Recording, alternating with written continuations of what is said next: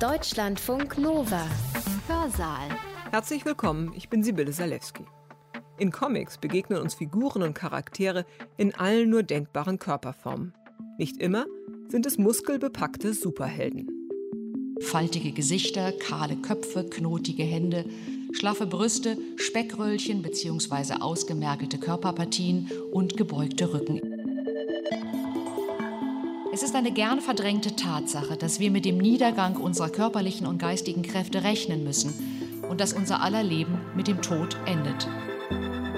Einige aktuelle Comics zu Altern und Hochaltrigkeit widmen sich dementen und sterbenden Figuren, aber sie tun dies tendenziell mit einem wertschätzenden Blick, der in den hinfälligen oder verwirrten Protagonistinnen ihr früheres Selbst mit Individualität und Körperlichkeit, mit Vorlieben und Handlungsmöglichkeiten erkennt.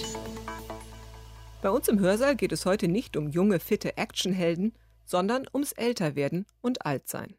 Was bedeutet es, wenn der Körper schwächer und die Haut runzliger wird, wenn das Gedächtnis nachlässt? Wie gehen wir damit um, dass wir sterben werden? Es gibt erstaunlich viele Comics, die sich mit diesen Fragen beschäftigen.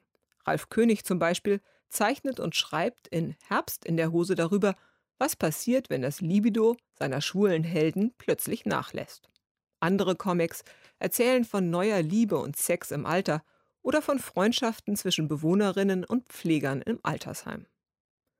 Irmela Marei Krüger-Fürhoff ist Literaturwissenschaftlerin und Professorin an der Freien Universität Berlin. In ihrem Vortrag schildert sie sehr anschaulich, wie unterschiedlich Comiczeichner und Zeichnerinnen an dieses Thema herangehen und wie sie es grafisch umsetzen. Es sind sehr intime, persönliche Geschichten, die meist aber zugleich auch politisch sind und sich kritisch damit auseinandersetzen, wie wir in unserer Gesellschaft mit Altern und Tod umgehen. Irmela Marei Krüger-Fürhoff hat ihren Vortrag am 17. Dezember 2020 online gehalten, im Rahmen der Vorlesungsreihe Comic, Kunst, Körper – Konstruktion und Subversion von Körperbildern im Comic. Veranstalter der Reihe sind das Pathographics Forschungsprojekt der Friedrich-Schlegel-Graduiertenschule für literaturwissenschaftliche Studien und das Institut für deutsche und niederländische Philologie an der Freien Universität Berlin. Der Titel des Vortrags lautet Entfaltungen. Alternde Körper im Comic. Ich wünsche euch viel Spaß beim Zuhören. Comics präsentieren bei weitem nicht nur perfekte, also beispielsweise junge, schöne und mit Handlungsmacht ausgestattete Körper, aber wie sieht es mit alternden, alten oder gar hochaltrigen Körpern aus?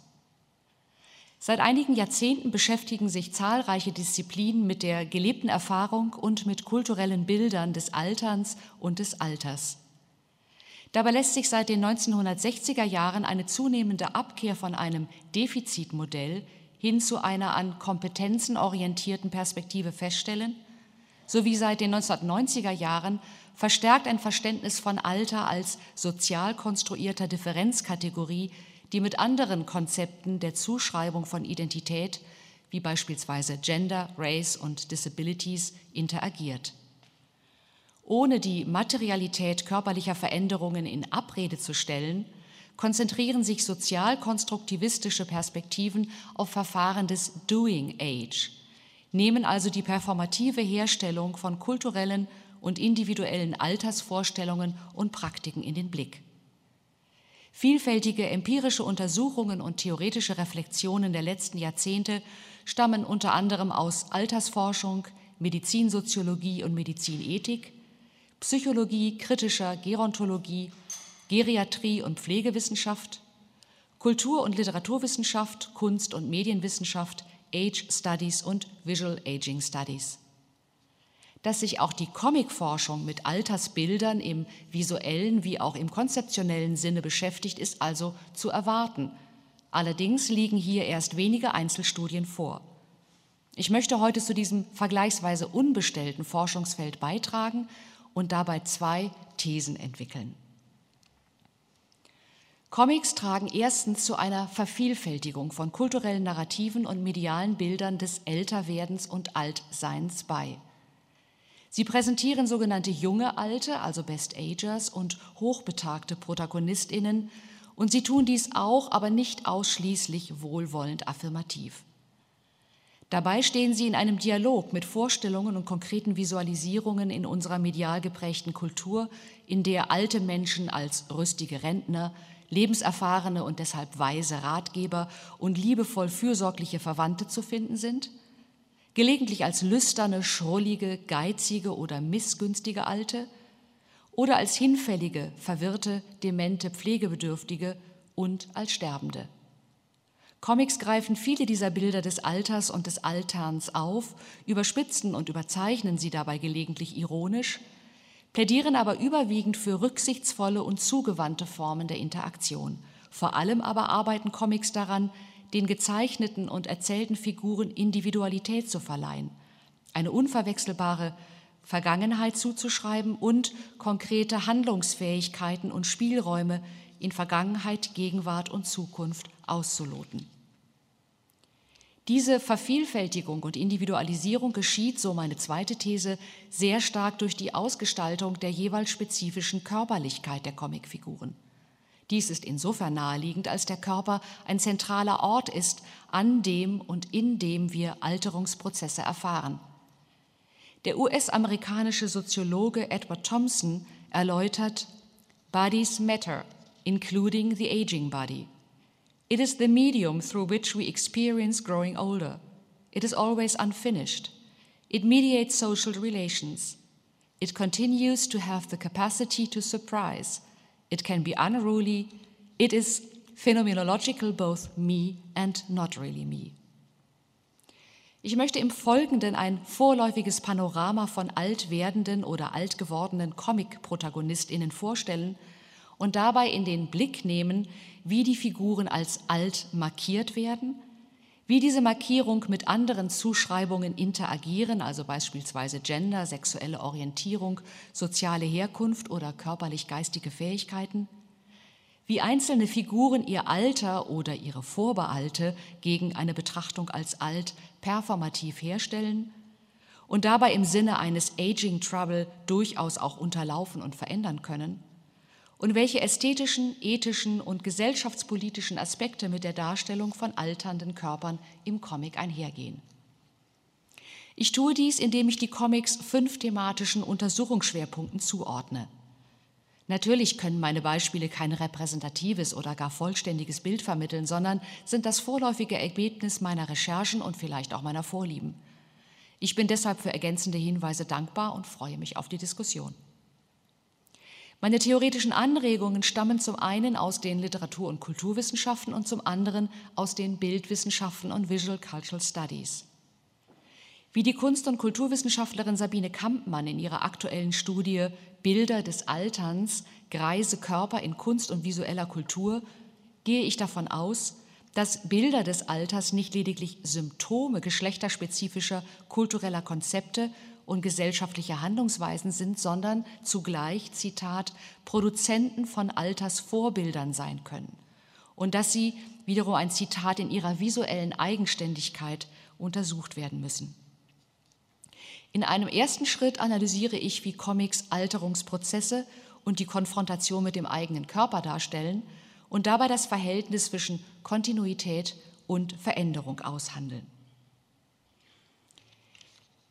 Idealtypische Entwicklungen im Laufe eines Lebens werden in unserer westlichen Kultur häufig durch Analogisierung zum Jahreslauf dargestellt. Die Jugend wird dem Frühling zugeordnet, der Herbst steht für Reife, aber auch sich andeutenden Niedergang, der Winter für Erstarrung und Tod, also die Phase des hohen Alters.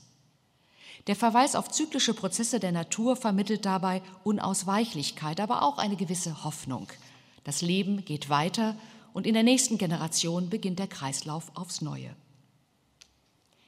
der ein einziges Blatt umfassende Comic TikTok, den der Londoner Illustrator John Douglas 2014 in der Zeitschrift Off Life und anschließend auf seiner Homepage veröffentlichte, greift dieses kulturelle Muster auf, um Entwicklungs- und Alterungsprozesse zu vermitteln. In der im Internet verfügbaren Version sehen wir links oben ein kleines Haus in herbstlicher Natur, aus dessen Schornstein Rauch aufsteigt. Das gleiche Haus rechts unten steht in einer Winterlandschaft und obgleich die Helligkeit von Tür und einem der Fenster vermitteln könnte, dass das Haus bewohnt ist, dringt kein Rauch aus dem Schornstein, so dass es einen verlassenen, ja fast verwahrlosten Eindruck hinterlässt. Verknüpft sind Eingangs- und Abschlusspanel durch die Geräuschwörter Tick und Tock, die auf eine Uhr verweisen und damit das in den Bildern dargestellte Verrinnen der Zeit auf der Ebene der Schrift bestätigen. Auch die gezeichneten Körper verändern sich, wobei sich der Zeitrahmen anders als bei den Wörtern Tick und Tock über Jahre erstreckt. Aus dem Mann mit Aktenkoffer in der zweiten Panelreihe wird erst ein grauhaariger und dann ein kahlköpfiger Alter. Aus dem Junge mit Teddybär in der dritten Reihe ein Erwachsener, dessen Physiognomie derjenigen des Mannes ähnelt. Das Besondere an diesem Comic ist, dass viele der Panels horizontal gelesen werden können, zugleich aber auch vertikale Bezüge möglich sind. Beispielsweise zwischen den drei Panels mit Grabstein ganz rechts. Weil in der Logik des Comics räumliche Anordnungen meist für zeitliche Verhältnisse stehen, gerät in Tick-Tock, wie Neil Curtis herausgearbeitet hat, durch Rückverweis und Vorausschau die Chronologie des Erzählten in Bewegung. Wenn wir den Comic nicht im Internet betrachten, sondern im Kontext seiner Erstveröffentlichung als gedrucktes Werk, das über zwei Zeitschriftenseiten verteilt ist, wird der Erzählbogen zwischen Herbsthaus und unglücklich schauendem Paar auf Seite 1 und Greis im Rollstuhl und Winterhaus auf Seite 2 aufgespannt, sodass Erwachsen und Älterwerden möglicherweise noch stärker mit Verlusterfahrungen verknüpft werden. Der Lauf der Zeit ist in jedem Fall unabwendbar aber vielleicht haben Familienähnlichkeiten und wiederholtes Totengedenken, der Schatten auf dem Grabstein, der Blumenstrauß vor ihm, auch etwas Tröstliches. Curtis spricht in seiner Analyse von einem Multiframe of both Page and Double Page und feiert TikTok und den Comic allgemein als The Art of Co-Presence.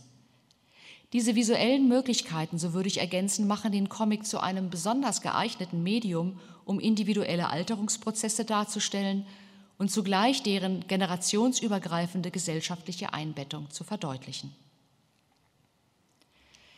Der alte Mann im Rollstuhl in TikTok passt zu etablierten Altersikonografien. Comics zeigen häufig technische Hilfsmittel wie Gehstock, Rollator und Klinikbett oder sie setzen körperliche Details wie faltige Gesichter, kahle Köpfe, knotige Hände, schlaffe Brüste, Speckröllchen bzw. ausgemergelte Körperpartien und gebeugte Rücken in Szene. Diese Vermittlung von Alter über Körperzeichen oder eingeschränkte Bewegungsfähigkeit geht häufig mit einem Blick von außen einher, der nachsichtig, desillusioniert oder auch gnadenlos verachtend sein kann.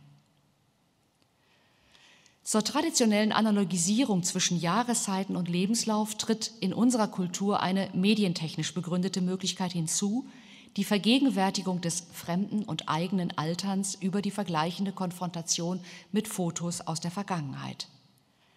Der französische Comic L'obsolescence programmée de nos sentiments von 2018, geschrieben vom französischen Autor Cidrou und gezeichnet von der niederländischen Illustratorin Aimée de Jong, greift dieses Motiv auf und verbindet die Wahrnehmung des anderen mit derjenigen des eigenen Körpers. Die deutsche Version trägt den Titel Das unabwendbare Altern der Gefühle.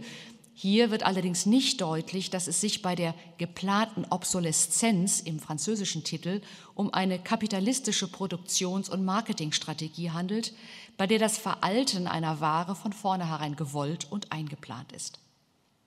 Der Comic erzählt die Liebesgeschichte des 58-jährigen verwitweten Möbelpackers Ulysse Varenne der gerade in Frührente geschickt wurde, und der 61-jährigen alleinstehenden Mediterranee Solenza, die in einer Kleinstadt ein Käsegeschäft führt, in ihrer Jugend allerdings Wäsche- und Aktmodell war.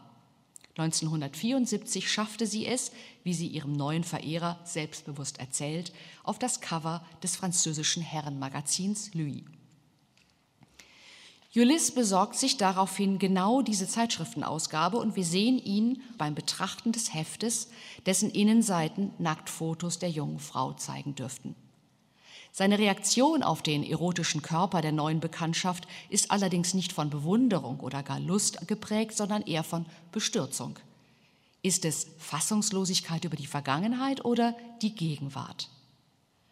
Während die Bilder der jungen Mediterranee den Comicleser ihnen vorenthalten werden, sehen wir Mediterranee auf der rechten Doppelseite als reife Frau, die sich vor einem Spiegel und damit gewissermaßen auch vor und für uns entkleidet. Mediterranees beklommener Gesichtsausdruck ähnelt dem von Ulysse. so als würde die neue Liebe eine ungeschönte Konfrontation mit ihrem Körper provozieren. Das Erschrecken über die Diskrepanz zwischen vergangener erotischer Ausstrahlung und gegenwärtiger Körperlichkeit wird durch den vergleichbaren Gesichtsausdruck der beiden frisch Verliebten vermittelt.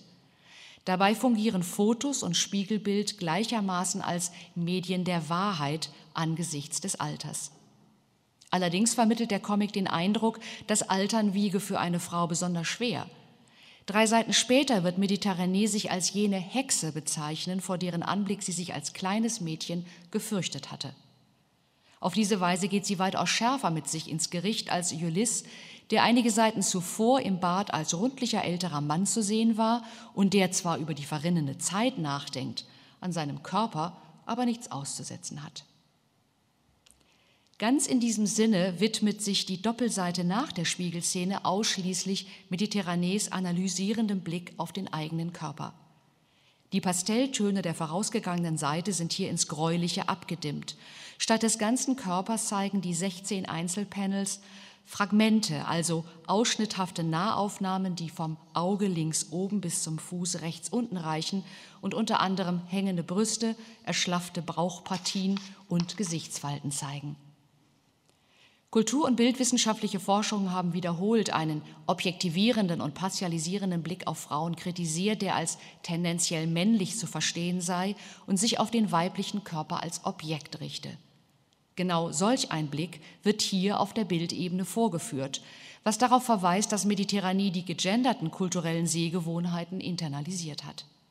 Als Subjekt sieht sie, vergleiche das Auge als Einstiegspanel, aber zugleich ist sie als Objekt einer ihrer eigenen kritischen Betrachtung ausgesetzt.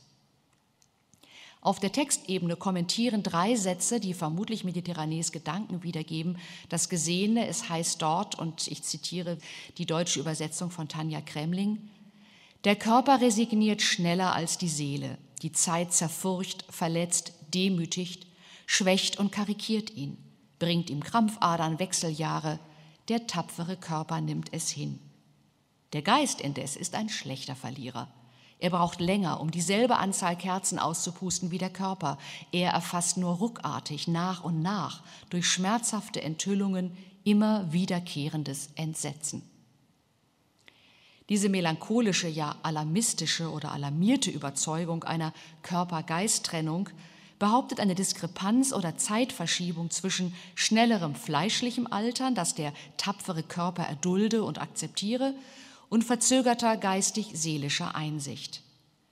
Das funktioniert für die Leserschaft allerdings nur oder überzeugender auf der Textebene, überzeugender jedenfalls als auf der Bildebene, denn dass es sich bei Mediterranee trotz aller Alterungserscheinungen um eine immer noch attraktive Frau handelt, wird unter anderem an ihren mandelförmigen Augen und den vollen Lippen deutlich. Letztlich widerlegt der Comic den kulturellen Topos einer Kluft zwischen einem jung gebliebenen oder sich jung wähnenden Geist, Stichwort man ist so alt, wie man sich fühlt, und einem Körper, der den Verfall erleidet und im positiven Sinne annimmt. Zumindest verkompliziert der Comic diesen Topos, denn das unabwendbare Altern der Gefühle zeigt, dass nicht nur die Gefühlswelten von Ulysse und Mediterranee jung und leidenschaftlich geblieben sind, sondern auch ihre Körper. Es scheint sogar, als könne der Geist den Körper verjüngen. Dazu gleich mehr, wenn es um Sexualität in der Meno- bzw. Andropause geht. Positive und unverblümte populärkulturelle Darstellungen von Sex im Alter finden sich in Deutschland unter anderem in Andreas Dresens Spielfilm Wolke 9 von 2008 über die Leidenschaft zwischen einer 70-jährigen verheirateten Frau und ihrem fast 80-jährigen Liebhaber. Auch in deutschsprachigen Gegenwartsromanen werden vermehrt betagte Liebende entworfen, beispielsweise in Monika Marons Animal Triste von 1996 und Annette Pehns Haus der Schildkröten von 2006. Im Comic Das unabwendbare Altern der Gefühle wird der Liebesakt zwischen Mediterranee und Ulysse bereits auf den Seiten vor Beginn der eigentlichen Geschichte gezeigt und dann noch einmal auf den beiden Doppelseiten 98 bis 101. Während das Vorspiel die bekleideten Körper im Stil der bisherigen Seiten präsentiert, sind die panellosen und sich einander über, zum Teil überlappenden Bilder vom Liebesspiel in zarten Braun- und Beige-Tönen gehalten. die zunehmend blasser werden. Dieser Weichzeichnereffekt, der zu einer visuellen Verjüngung der Körper beiträgt, ist meiner Einschätzung nach nicht unproblematisch. Einerseits feiert der Comic die attraktiven Körper zweier Liebender um die 60. Und anders als in der Spiegelszene wird die Frau hier nicht vollends entblößt. Andererseits vermittelt die wiederholte Darstellung agiler Körper in verschiedenen anmutigen Posen den Eindruck, dass sexuelles Begehren von älteren Körpern nicht auf explizite Weise zeigbar ist. Das unabwendbare Altern der Gefühle verzichtet also auf eine realistische Darstellung von Alterssex, selbst im Falle dieser beiden attraktiven Best Agers. Damit zeigt der Comic weder Bilder, die sich den Alters- und Geschlechtsnormen der Gattung Akt widersetzen würden, noch skandalöse Körper, wie sie Sabine Kampmann an Beispielen der zeitgenössischen Fotografie analysiert. Zu dieser Vermeidungsstrategie passt, dass Sexualität in diesem Comic letztlich als reproduktiv entworfen wird und, trotz der Irritation der Liebenden wie auch ihres Umfelds, möglicherweise gerade deshalb oder auch nur deshalb akzeptabel ist. Beim ersten Kuss bemerkt Mediterranee, dass sie eine spontane Blutung hat. Als Germanistin denke ich natürlich gleich beunruhigt an Thomas Manns Erzählung Die Betrogene von 1953, in der eine verwitwete, frisch verliebte Frau in den Wechseljahren das Wiedereinsetzen ihrer Regelblutung zu erleben glaubt, tatsächlich aber mit den Symptomen eines finalen Gebärmutterkrebs konfrontiert wird. Mediterranee dagegen ist kurz darauf schwanger. Und der Comic endet mit dem Bild des Paares, das sich über ihren prallen Babybauch freut. Während Bernd Weigand in einer Rezension dieses Happy End vergleichsweise freundlich als Zitat kuriosen, märchenhaften Touch deutet, erscheint mir die Tatsache, dass die Attraktivität der sexuell aktiven älteren Frau erstens durch ihre frühere Modelkarriere und zweitens durch Rückkehr zur Reproduktivität abgesichert werden muss, eher bedauerlich, weil der Comic damit noch im Rahmen einer durchaus emanzipativen Geschichte letztlich kulturelle Klischees wiederholt. Dass der Sprung aus der Menopause zurück in eine fruchtbare Lebensphase dem natürlichen Lauf der Dinge widerspricht, kleidet der entgeisterte Ulyss in die Frage, seit wann klettert das Herbstlaub wieder rauf auf die Bäume? Der bekannte Kölner Comiczeichner Ralf König, selbst mittlerweile 60-jährig, greift auf einen ähnlichen Jahreszeitentopos zurück, wenn er in seinem 2017 erschienenen Comic Herbst in der Hose mit schwarzem Humor die männlichen Wechseljahre, also die Andropause, seines bekannten schwulen Paares Konrad und Paul und deren Community beschreibt. Das ungleiche Knollennasenpaar, laut König der gutbürgerliche kultivierte Klavierlehrer und die kleine geile Ledersau, hadert mit der beobachteten Abnahme von körperlicher Attraktivität und sexueller Libido. Auf der Homepage des Künstlers wird der Comic mit feiner Selbstironie als Werk der Reife und unverlogene Auseinandersetzung mit dem Unvermeidlichen charakterisiert. Bereits das Titelbild verbindet Pauls verzweifelte Befragung des eigenen Gemächts mit Figuren aus dem Chor eines griechischen Dramas, also persönlich Intimes mit mythisch Dramatischen. Die hier gezeigte Seite setzt diese Doppelperspektive fort. Sie zeigt oben das sommerlich entspannte Paar, das mit seinen gut 50 Jahren schon ein wenig aus der Form geraten ist, und unten das Titelblatt des fiktiven Lustspiels Die Falten vom natürlich ebenfalls fiktiven Dichter Hämatokrit. Wobei es sich bei diesem Begriff eigentlich um eine Maßeinheit handelt, die den Anteil fester zellulärer Bestandteile, meist roter Blutkörperchen, am Volumen des Blutes bezeichnet. Der angekündigte letzte Gesang endet mit der Bitte des an Penisse erinnernden Chors, Zeus möge vor dem Grausen der Andropausen bewahren. Natürlich vergeblich. Stattdessen erzählt der Comic vor allem aus Pauls Perspektive von der zunehmenden Verspießerung des schwulen Freundeskreises und den krankheitsbedingten Einschränkungen früherer Lover. Zumindest einerseits.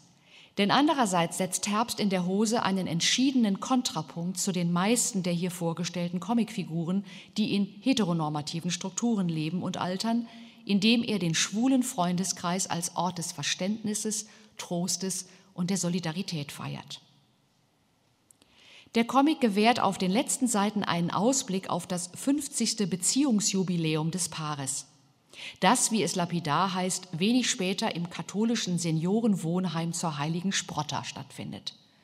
Tatsächlich ist die Zahl der Wohn- oder Pflegeeinrichtungen, die sich speziell an Lesben und Schwule richten, in Deutschland bislang überschaubar.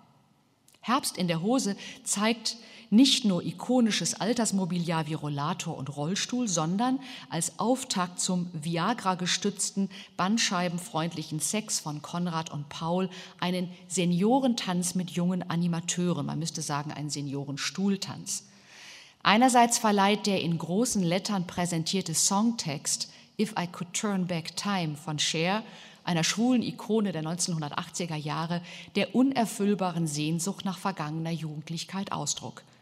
Die aufgerissenen Augen aller am Stuhltanz Beteiligten sind auf das knappe Höschen und den entblößten behaarten Bauch eines Animateurs gerichtet, den einer der Bewohner auf der Folgeseite als voll mein Modell bezeichnet. Andererseits verdeutlicht die resignierte Aussage, weißt du, was mich echt anpisst? Die jungen Kerle tragen endlich wieder Schnauz und zu kurze T-Shirts und das Einzige, was bei mir hart wird, ist die Prostata. Dieser Ausspruch zeigt trotz aller Frustration, dass über erotische Wünsche weiterhin offen gesprochen werden kann und sexuelle Aktivitäten in Institution und Community dieses Seniorenwohnheims akzeptiert sind.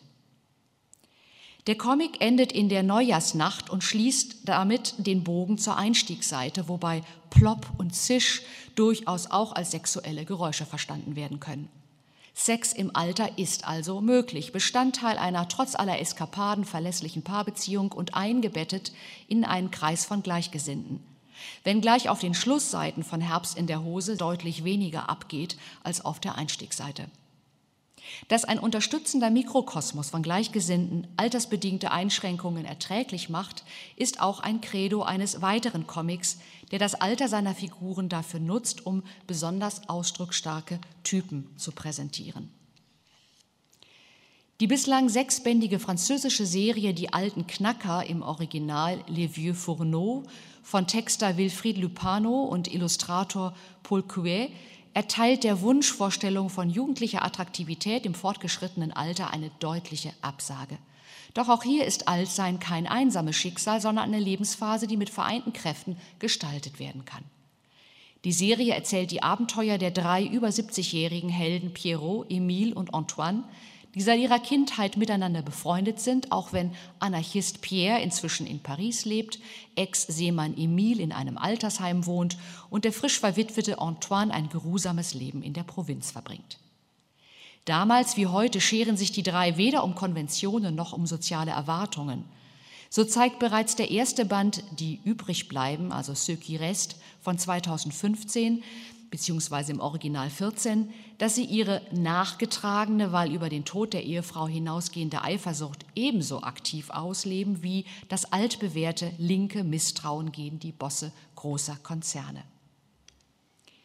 Dabei setzen die drei Alten ihre körperlichen Gebrechen bisweilen gezielt für subversive Aktionen gegen das Establishment ein, wobei dieser situative Terrorismus explizit als Ersatz für sexuelle Freuden entworfen wird. Pierrot, der zwar schlecht sieht, aber durchaus nicht blind ist, berichtet seinem Freund Emile von seiner Aktionsgruppe. Ich zitiere die deutsche Übersetzung, auch wieder von Tanja Kremling. Anarchistische Nichtsehende, augenlos und frei, so heißen wir. Ja, was soll man denn sonst machen? In unserem Alter kann man nur noch das System rannehmen. Also hat sich meine Libido voll der Subversion zugewendet. Präsentiert werden also keine liebenswert harmlosen Senioren, sondern kauzige, ja aggressive alte Männer mit Fehlern, Ecken und Kanten, die ihren politischen Überzeugungen treu bleiben, auch wenn ihr äußeres Erscheinungsbild, das hier cartoonhaft zugespitzt ist, sich gewandelt hat. In der deutschsprachigen Presse wurde der Band Die übrig bleiben entsprechend als Zitat Sozialkomödie mit einer ordentlichen Portion Klassenkampf und als Rentner Roadmovie gefeiert. Obgleich die drei Freunde ihre Umgebung durch sexuelle Anzüglichkeiten und Tattoos irritieren, fungieren sie als Sympathieträger, während andere Alte, hier aus der Perspektive von Antoines schwangerer Enkeltochter Sophie zu sehen, eher als aufdringlich, abstoßend und klimapolitisch rücksichtslos entlarvt werden. Dieser Abstufung von Sympathie entspricht auf visueller Ebene ein unterschiedlich starker Rekurs auf überhistorisch wirksame Elemente des Grotesken. Laut Michael Bachtin, der unter anderem zur volkstümlichen Kultur vom Mittelalter bis zum Barock forschte, besitzt der groteske Körper keine glatte und geschlossene Oberfläche, sondern ist von, Zitat, Auswölbungen und Öffnungen gezeichnet und wird in Situationen imaginiert, die mit der Überschreitung körperlicher Grenzen einhergehen, also essen, ausscheiden, sich fortpflanzen, gebären oder sterben. Sabine Kampmann weist darauf hin, dass kulturell wirkmächtige Gemälde und Skulpturen von garstigen Alten mit herunterhängenden Brüsten oder trunkenen Alten mit aufgerissenem Mund auf genau diese grotesken Züge zurückgreifen und dabei wenngleich häufig kritisch gewendet, bis in die Gegenwartsfotografie nachwirken. Ein zentrales Merkmal des Grotesken ist die Übertreibung, also das Hyperbolische. Und genau hier verläuft meiner Einschätzung nach in Die alten Knacker 1 die Grenze zwischen den skurrilen, aber letztlich positiv dargestellten drei Helden und anderen eher als grotesk und abstoßend präsentierten Alten. Deutlich wird dies im Vergleich zwischen dem Witwer Antoine, der mit scharfkantigem Gesicht und verbittert geschlossenem Mund neben einem ungepflegt wirkenden alten Mann sitzt. Rechts Antoine, der ehemalige Gewerkschaftler aus der französischen Provinz, links sein früherer Chef, der seinen Lebensabend auf einem großzügigen Anwesen in der Toskana verbringt, als dement gilt, sich aber dennoch gut an eine Affäre mit Antoines kürzlich verstraubener Frau Lucette erinnert. Während Antoine nur als ausgemergelter und missgelaunter Greis dargestellt wird, zeigt sein früherer Chef zahlreiche Eigenschaften, die Bachtins Charakterisierung des grotesken Körpers entsprechen und damit ein Gegenbild sowohl zu klassischen Konzepten von Schönheit und Attraktivität als auch zur körperlichen Erscheinung des alten Knackers Antoine bilden. Mit knotigen, behaarten Händen führt der ehemalige Firmenchef eine Madeleine zum Mund, während er von der niedlichen Buchhälterin schwärmt.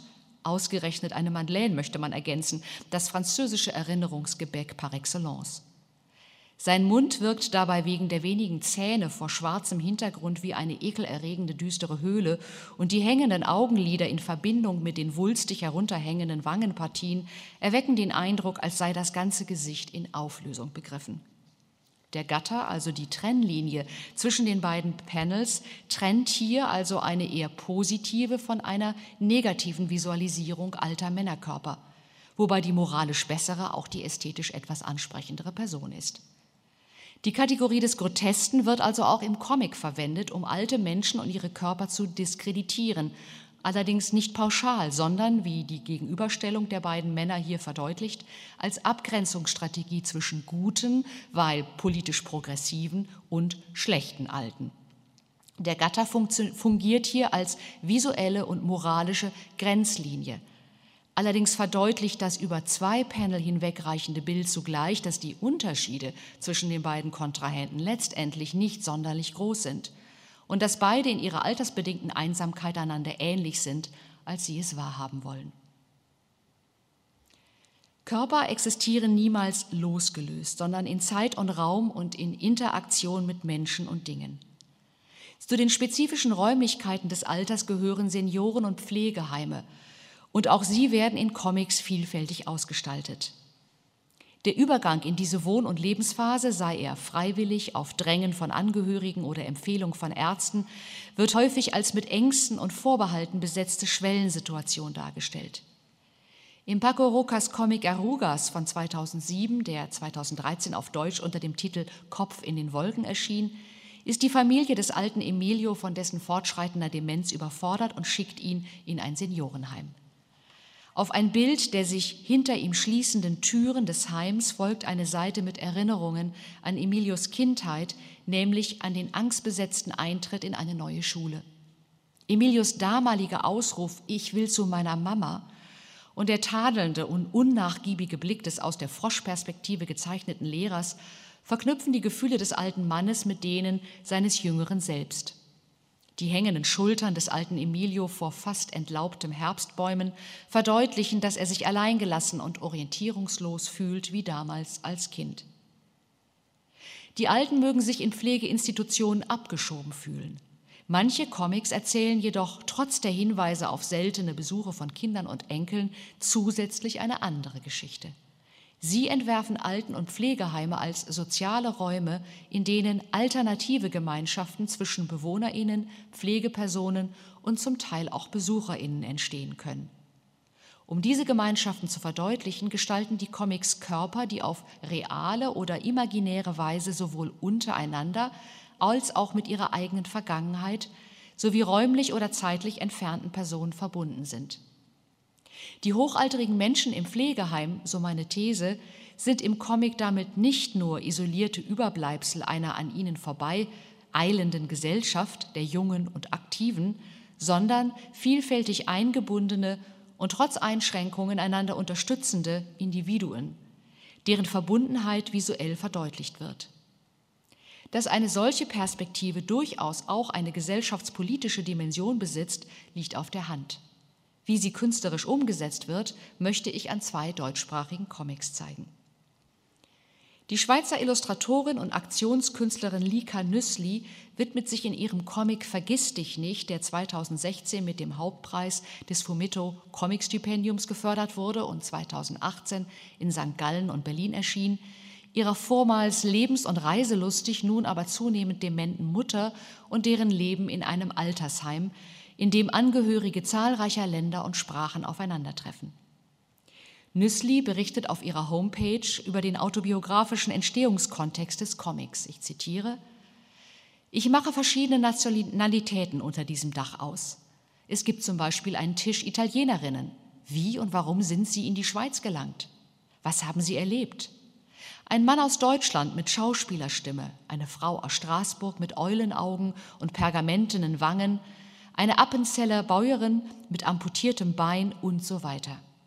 Das Pflegepersonal ist ebenso international. Frauen aus verschiedenen Oststaaten, Asiatinnen, Schweizerinnen, einen Italiener, einen Eritreer in der Küche. Ob er geflüchtet ist und wenn ja, wie? Einen Kurden dichte ich dazu, weil mich berührt, was in der Türkei momentan passiert. Mir wird bewusst, was für ein Migrationskosmos sich in Altenheimen bildet. Das finde ich höchst spannend. Schicksale treffen hier aufeinander, die geografisch und kulturell auseinanderliegen und doch ganz viel miteinander zu tun haben. Soweit das Zitat. Der Comic Vergiss dich nicht beschreibt den Migrationskosmos Altersheim nicht in einer durchgängigen Geschichte, sondern in mehrseitigen, in schwarz-weiß gehaltenen Miniaturen über Gespräche und Interaktionen, sowohl unter den HeimbewohnerInnen als auch zwischen ihnen und dem Pflegepersonal.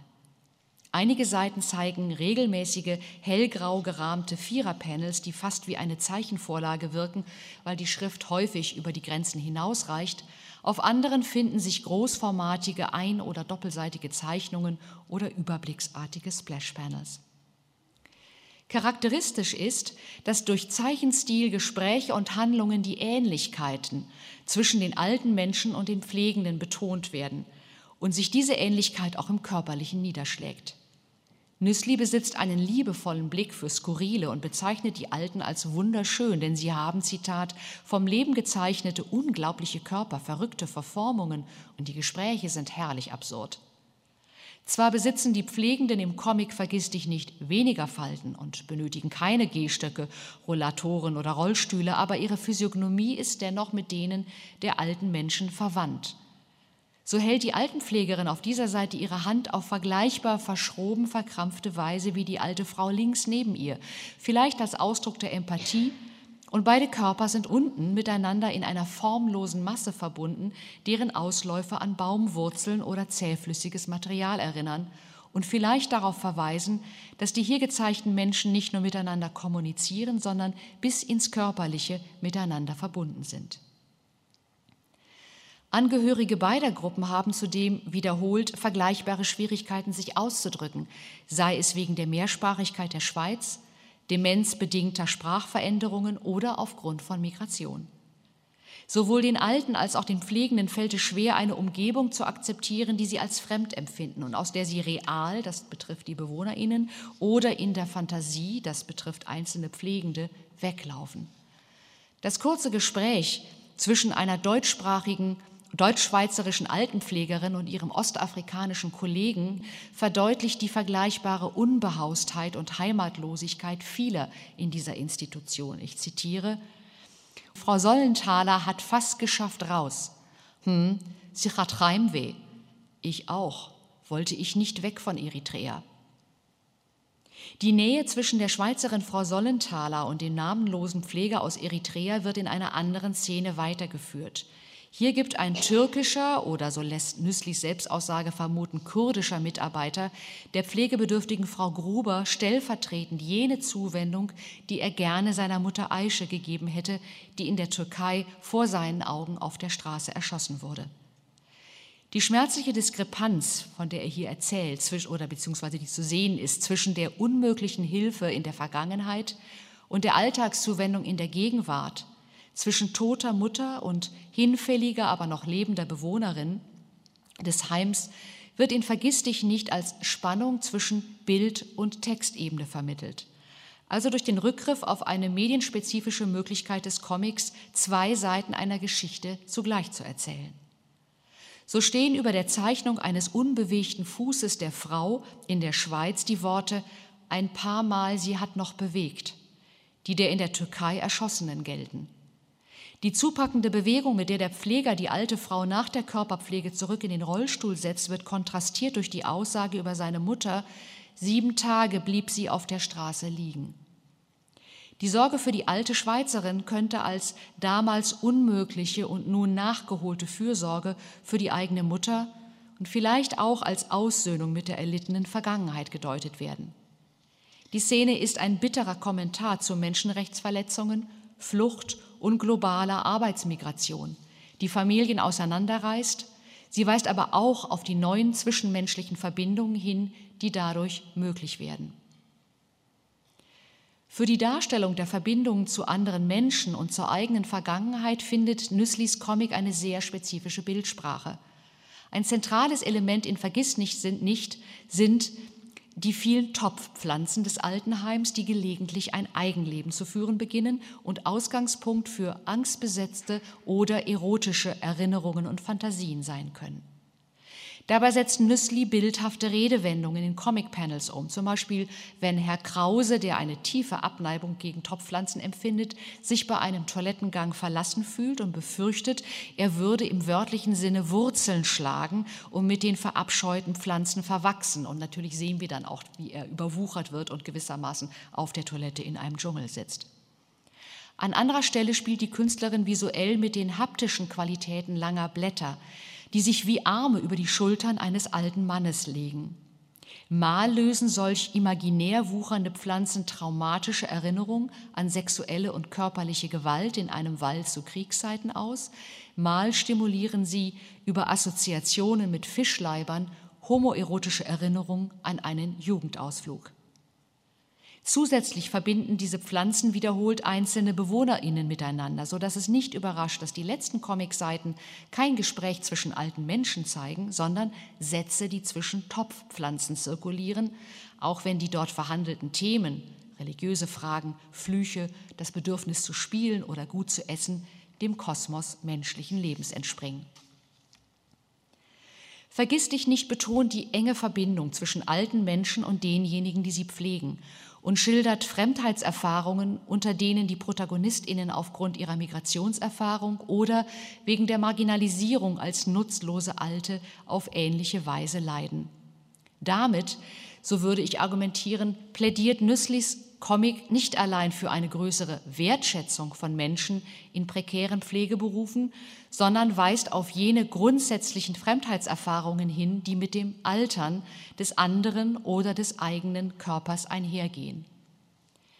Mit dieser Beobachtung greife ich auf Thesen der Literaturwissenschaftlerin Amelia Di Falco zurück, die in ihrer Monographie Uncanny Subjects, Aging in Contemporary Narrative unter Rückgriff auf psychoanalytische Kategorien argumentiert, our antipathy towards aging stems largely from our anxieties surrounding difference and alterity, particularly our own. Tolerating and even appreciating one's own aging can be a profoundly political act, since by recognizing the strangeness within, one may find a new tolerance for the strangeness of others. In diesem Sinne besitzen Comics über das Altern und Alte wie Vergiss dich nicht eine politische Dimension, im individuellen wie im gesellschaftlichen Sinne, weil sie Möglichkeiten des Umgangs mit inneren und äußeren Fremdheitserfahrungen im Kontext des Alters entwerfen. Und durch die Parallelisierung der Schicksale von alten Menschen und Migrantinnen, nicht nur in der Pflege, auf deren vergleichbare politische Marginalisierung hinweisen. Auch Cherie Domingos Ferngespräche greift die Institutionalisierung und problematische Globalisierung der Altenpflege auf und beleuchtet die damit verbundenen Konflikte zwischen individuellen Bedürfnissen sowie gesellschaftlichen Erwartungen hinsichtlich familiärer Verantwortung und Fürsorge. In dem farbenfrohen Werk, das 2016 durch den Comicbuchpreis der Berthold Leibinger Stiftung gefördert wurde und 2019 im Zürcher Verlag Edition Moderne erschien, erzählt die in Süddeutschland geborene Domingo, deren Mutter von den Philippinen stammt, kontinente- und generationenübergreifend die Geschichte von drei Frauenfiguren unterschiedlicher Herkunft, die sich in ihrer aktuellen Lebenssituation auf vergleichbare Weise verloren fühlen. Ich zitiere die Zusammenfassung auf der Buchrückseite, die sich auf die Rezension von Andreas Platthaus in der Frankfurter Allgemeinen Zeitung stützt. Ferngespräche ist ein Comic, wie er aktueller kaum denkbar ist. Die sozialen und ökonomischen Missstände, die weltweite Wanderungen in Gang setzen, aber auch die Folgen der Migration werden hier am Beispiel einer in Deutschland als Altenpflegerin arbeitenden Philippiner, deren junger Tochter und einer greisen Heimbewohnerin erzählt. Diese Heimbewohnerin, die frisch verwitwete Frau Herrmann, wohnt nach eigener Einschätzung nicht in, sondern über dem Seniorenheim. Ihr Zimmer liegt in einer oberen Etage, während ihr bettlägerigerer Mann im Erdgeschoss untergebracht war. Frau Herrmann ist mit einer zwar altmodischen, aber durchaus mondänen Sonnenbrille dargestellt und fühlt sich aktiver und unternehmungslustiger als andere Bewohnerinnen, die sie als alte Schachteln abqualifiziert. Für das junge Mädchen, das Sommerferien hat und die Zeit bis zum Dienstschluss ihrer Mutter im Altenheim absitzen muss, obwohl es dort stinkt und langweilig ist, wird sie zur Bezugsperson und Ersatz für die eigene Oma. An sie hat das Mädchen nur verschwommene Urlaubserinnerungen, weiß aber, auch aufgrund der Verzweiflung ihrer wegen der Arbeitsbedingungen nicht abkömmlichen Mutter, dass sie in den Philippinen im Sterben lebt. Ich kann in meiner Überblicksdarstellung dem komplexen Comic von Domingo nicht gerecht werden, möchte aber auf zwei Aspekte eingehen, die mir für den Entwurf alter Menschen, ihrer Körperlichkeit und ihrer Individualität zentral zu sein scheinen. Domingos Ferngespräche arbeiten erstens, ähnlich wie Nüsslis Vergiss dich nicht, wenngleich auf ästhetisch vollkommen andere Weise, an einer Annäherung zwischen den betagten HeimbewohnerInnen, ihren PflegerInnen und weiteren Personen wie hier dem jungen Mädchen. Und sie gestalten zweitens die geteilten emotionalen Bedürfnisse nach Zuwendung und körperlicher Nähe durch Bilder verfließender Körper- und Landschaftsgrenzen. Ferngespräche ist durchzogen von Erinnerungsszenen und Tagträumereien, mit denen sich die Protagonistinnen aus ihrer Gegenwart befreien oder eine bessere Welt imaginieren. Diese Szenen sind durch ihre Farbgebung von der realen Handlung abgesetzt und häufig in Rot- oder und Rosatönen oder, wie hier, in klaren Grundfarben gehalten. Während die philippinische Pflegerin das Zimmer von Herrn Hermann ausräumt und für den nächsten Bewohner vorbereitet, diese Panels sind in ungesund giftig erscheinenden Grün-, Gelb- und Brauntönen gestaltet, imaginiert die Witwe auf der zwischengeschobenen Doppelseite eine alternative Sterbeszene. Hier befreit sich ihr Mann von Katheter und Infusionsschläuchen und ruft mit den Worten es geht mir doch gut, wir hauen einfach ab von hier zum Aufbruch in das gemeinsame Ferienhaus in Italien auf. Die Vorstellungen des jungen Mädchens vom Sterben der Oma, es sind eher Angst als positiv besetzte Tagträume, sind ähnlich gezeichnet. Auch hier besitzt die sterbende Person scharfe Falten und wird in einem Klinikbett mit Sauerstoff versorgt. Allerdings findet hier keine imaginäre Rückkehr ins Leben statt, sondern das Sterben wird in Bilder übersetzt. Der Körper der Alten verflüssigt sich, tropft auf den Boden und lässt eine verzweifelte Angehörige zurück. Durch das ähnliche Setting am Krankenbett wird die Erfahrung des Verlustes eines geliebten Menschen als kultur- und altersübergreifend ja universell dargestellt. Die Bilder der sich auflösenden, alternden, alten Philippiner überschreiten auch die Grenzen zwischen Personen und Generationen, denn die Mutter sieht die Sterbende bei einem Telefonat mit Familienangehörigen in genau der Gestalt wie zuvor ihre Tochter. Diese Bilder, die im Comic in unterschiedlichen Variationen wiederkehren und das Sterben in den Philippinen mit der beginnenden Freundschaft zwischen dem Mädchen und der Witwe begleiten, sind Bilder des erzwungenen Abschiednehmens und Verlassenwerdens. Zugleich sind die entsprechenden Seiten aber in freundlichen Farben gehalten und verbinden das Sterben der alten Mutter mit Erinnerungen an die Schönheit der zurückgelassenen Heimat. Am Ende wendet sich die Mutter ihrer eigenen Tochter zu, die mit der alten Frau Hermann Eis essen gegangen ist und spannt einen Regenschirm über die kleine Gruppe, um alle vor einem Sommergewitter zu schützen. Das leuchtende Pink des Schirms erinnert an den Schwimmreifen der Tochter und die philippinische Landschaft, sodass ein fürsorglicher Umgang über Herkunfts- und Altersgrenzen hinweg als eigentliche Heimat aufscheint. Es ist die Konfrontation mit Alter, Sterben und Tod, die diese Lektion vermittelt, und sie vereint in Domingos optimistischem Comic die aus den Philippinen stammende Pflegerin mit ihrer in Deutschland aufgewachsenen Tochter und vielleicht auch mit Frau Herrmann, deren Verzweiflung über den Tod des Mannes und die Zurücksetzung durch die Stieftochter sich bislang gegen andere Heimbewohnerinnen und das Pflegepersonal gerichtet hatte. Und damit komme ich zu meinem letzten Punkt, Entfaltungen vom Sterben und von Individuen, die sich treu bleiben. Es ist eine gern verdrängte Tatsache, dass wir mit dem Niedergang unserer körperlichen und geistigen Kräfte rechnen müssen und dass unser aller Leben mit dem Tod endet. Einige aktuelle Comics zu Altern und Hochaltrigkeit widmen sich dementen und sterbenden Figuren, aber sie tun dies tendenziell mit einem wertschätzenden Blick, der in den hinfälligen oder verwirrten Protagonistinnen ihr früheres Selbst mit Individualität und Körperlichkeit, mit Vorlieben und Handlungsmöglichkeiten erkennt.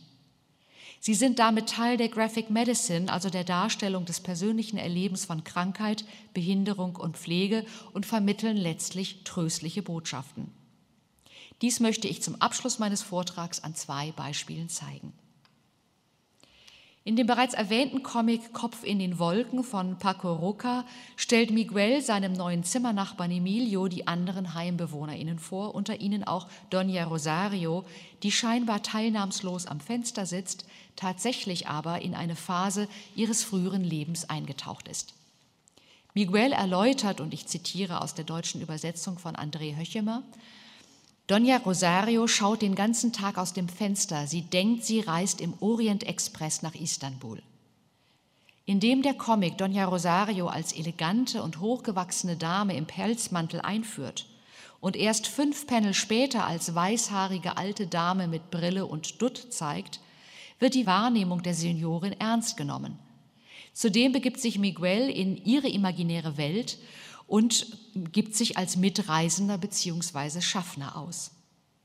Die Panel, die das innere Erleben eines jugendlichen Körpers auf einer Vergnügungsreise visualisieren, halten also die persönliche Vergangenheit und Unternehmungslust von Doña Rosario wach und betonen auf diese Weise die Kontinuität zwischen ihrem altgewordenen und ihrem früheren Selbst.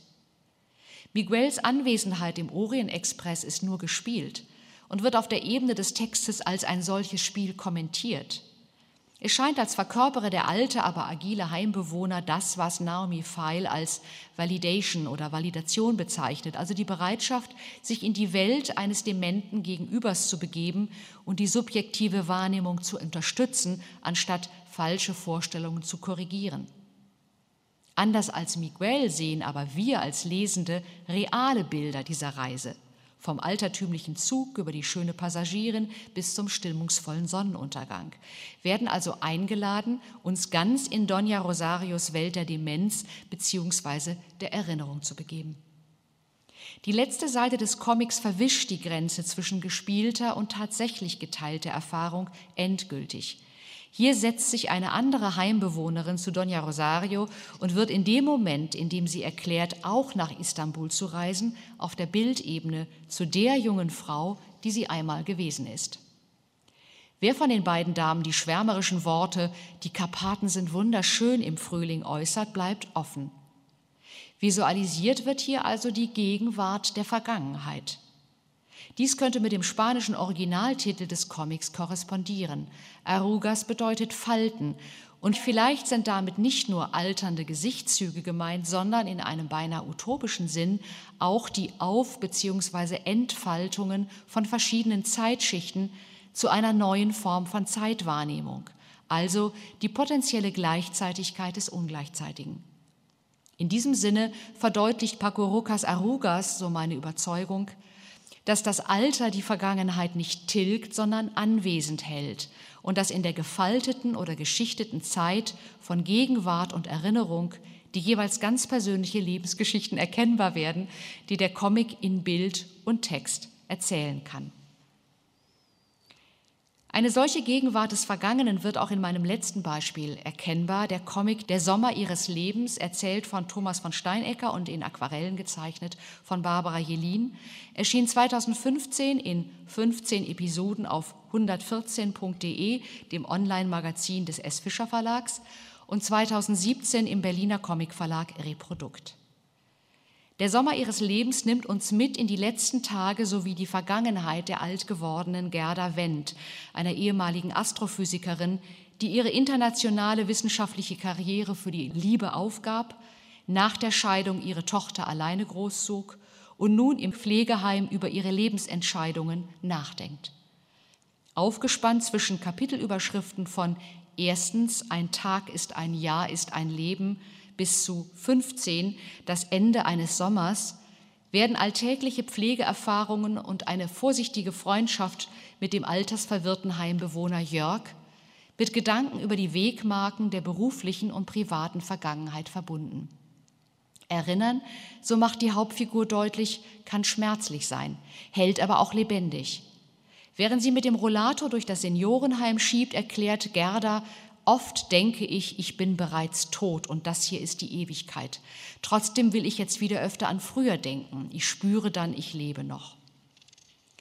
Durch thematische Verknüpfungen sowie Comicbilder, die die Verbindungen und Übergänge zwischen dem jungen Mädchen und der alten Frau teilweise in einem einzigen Panel visualisieren, bleibt die junge Gerda in der alten durchgängig präsent, sodass die auf den ersten Blick unspektakulär erscheinende alte als wissbegierige, für ihre Zeit sehr emanzipierte und bis in die Erzählgegenwart reflektierte Frau erkennbar wird. Christopher Haas urteilt in der Taz, dass der Comic die, Zitat, ebenso schlichte wie erschütternde Wahrheit, dass jeder Mensch eine Welt und jeder Tod ein Weltuntergang ist, besonders klug und eindringlich vermittele. Und die Autorin Theresia Präauer macht auf die Bedeutung des Sternbilds des großen Bären aufmerksam, das zweimal im Comic auftaucht die Kleine mit der alten Gerda verbindet, eine Reflexion über das Wesen der Zeit auslöst und zugleich als metapoetischer Kommentar des Comics verstanden werden kann. Als der Vater der jungen Gerda das Sternbild erklärt, kommentiert diese, die sind eigentlich schon lange tot, die Sterne. Das nächste Panel zeigt Gerda als alte Frau und dazu die Worte, das, was wir sehen, ist längst vorbei, habe ich wohl gelesen. Präauer erklärt dazu, ich zitiere, dieser Satz ist vielleicht ein erster Schlüsselsatz in Sommer ihres Lebens. Was Gerda sieht und wir mit ihren Augen sehen, ist längst vorbei, aber es leuchtet noch als Bild, als Comicbild zu uns herüber. Zitat Ende. Und, so würde ich Präauer ergänzen, es überwindet damit in gewissem Sinne den Tod des Universums wie auch des Individuums. In meiner Überblicksdarstellung kann ich den vielen Deutungsebenen von Der Sommer ihres Lebens nicht gerecht werden, möchte aber zumindest auf eine der letzten Doppelseiten des Comics eingehen, die das Sterben und den Eintritt des Todes von Gerda Wendt darstellen. Während die herbeigerufenen Rettungssanitäter in den beiden kleinen Panels links oben versuchen, die alte Frau nach einem Herzinfarkt wiederzubeleben, sehen und lesen wir in großformatigen und farbenfrohen Bildern das, was die Protagonistin in ihrem Inneren erlebt. Die Versuche, die Sterbende ins Leben zurückzurufen, Mist, jetzt komm schon, komm schon zurück, komm schon, werden mit den pädagogischen Drohungen des Vaters am Ende des Sommerurlaubs überblendet. Zitat, ich zähle jetzt bis drei, Gerda. Wenn du dann nicht da bist, fahren wir ohne dich. Es ist die junge Gerda, die dem elterlichen Abzählen mit einem Nein und einem Ich bleibe hier widersteht. Ob damals in der Realität oder jetzt in der Imagination bleibt offen. während in der Erzählgegenwart ihr Herztod eintritt. Mit der konturlosen letzten Sprechblase Ich bleibe hier vor verblassendem Hintergrund behält Gerda nicht nur das letzte Wort im Comic, nachdem die Sanitäter bereits ihren Tod festgestellt haben, sondern sie geht einem Dasein ohne Zeit und Beschränkung entgegen. Und sie tut dies, so der zentrale Aspekt, aus eigenem inneren Entschluss. Gerdas Gang auf die sommerliche Wiese jenes Urlaubs, in dem sie die Sterne entdeckte, vermittelt Freiheit Potentialität und vielleicht sogar etwas wie ein Neueinfang. Die verbleibenden Seiten von Der Sommer ihres Lebens zeigen eine Art Seelenvogel, der sich einem Schwarm anschließt und über den Freund Jörg auf der Bank vor dem Altenheim hinwegfliegt. Auch wenn das ein vergleichsweise konventionelles Bild der Hoffnung ist, vermittelt der Comic, dass der selbstgewählte Aufbruch und der widerstandslos akzeptierte Tod im Einklang mit den Lebenszielen der Verstorbenen sind. Gerda Wendt ist der Enge des Heims entflohen und hat sich von elterlichen und gesellschaftlichen Erwartungen so entschieden abgesetzt, wie sie es in ihrem Leben nicht immer gewagt hatte. Insofern erzählt der Sommer ihres Lebens von einem durch den Rückblick ermöglichten inneren Aufbruch einer alten Frau und einer Art späte Entfaltung und es ist nur schlüssig, dass der knappe Kommentar zum Schlusskapitel in der Internetversion lautet, wir brauchen keine Angst zu haben. Das war die Literaturwissenschaftlerin Irmela Marei Krüger-Fürhoff über alternde Körper im Comic.